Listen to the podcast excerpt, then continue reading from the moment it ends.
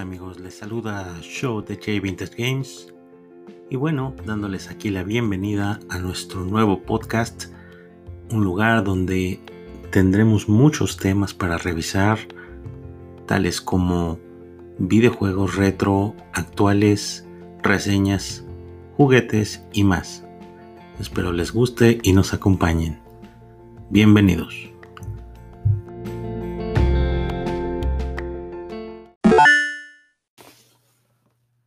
Así es amigos, empezamos con este primer podcast y antes que nada pues agradecerle a las personas que nos están escuchando en este primer podcast de J Vintage Games.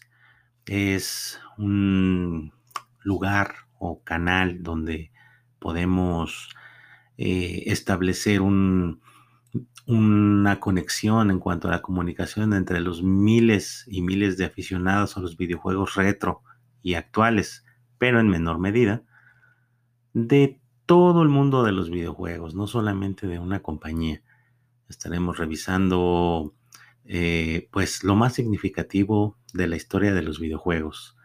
Yo como gran aficionado a este tipo de entretenimiento, pues puedo decir que el hecho de quedarnos con una sola compañía puede significar incluso un error. ¿Por qué?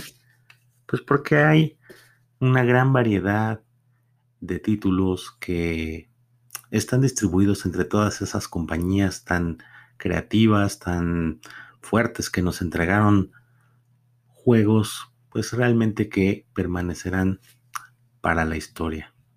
Y bueno, pues también me gustaría saber qué, qué opinan, si les gusta, qué quieren saber o escribir, decir, entonces, para mí su opinión es muy importante, por lo cual, pues, les dejo mis redes sociales. Tenemos una página oficial en Facebook denominada J Vintage Games. De igual forma tenemos el Instagram y bueno, todavía no tenemos Twitter, pero estamos pensando en crear uno. Pero primero queremos ver la respuesta, ¿no? De que tienen nuestros retro jugadores.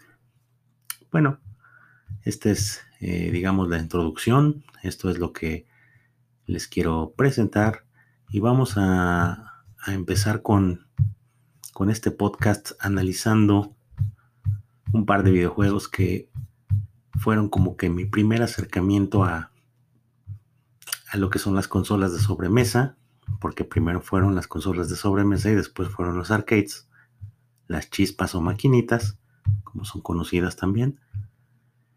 Y empezamos con el videojuego de Super Mario Bros. 3.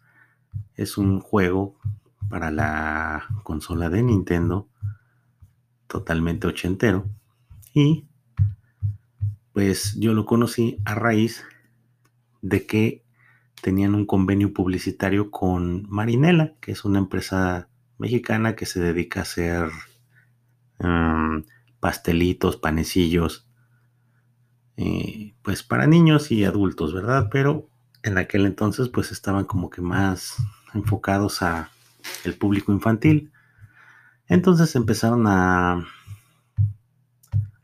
a sacar pues algunos promocionales, stickers, estampillas de escenas del, del juego de Mario Bros 3. Entonces ese fue mi primer acercamiento con los videojuegos a través de un gancito, Marinela, que pues me traía unos stickers.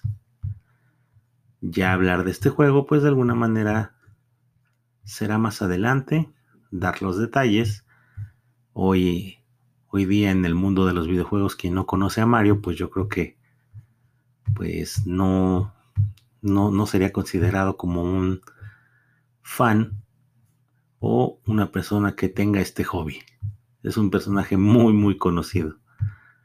Y bueno, también conocí el videojuego de Battletoads, una un, juego que posteriormente se volvió franquicia y que de igual forma lo empecé a conocer a través de los compañeros en la escuela, ¿no? Que ¿Quién no recuerda que nuestras primeras transacciones comerciales con videojuegos fueron precisamente en la escuela a través de trueques o venta directa, pero más que nada trueques porque pues a esa edad pues no tienes una idea muy clara de lo que son los negocios, ¿no?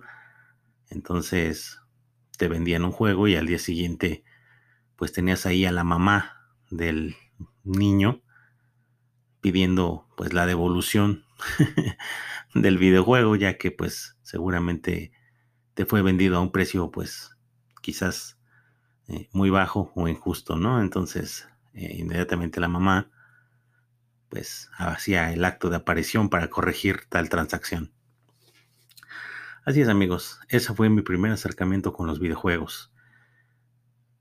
Déjame, déjame en los comentarios qué te parece esta idea de los podcasts y, y también coméntame cómo fue tu primer acercamiento al mundo de los videojuegos.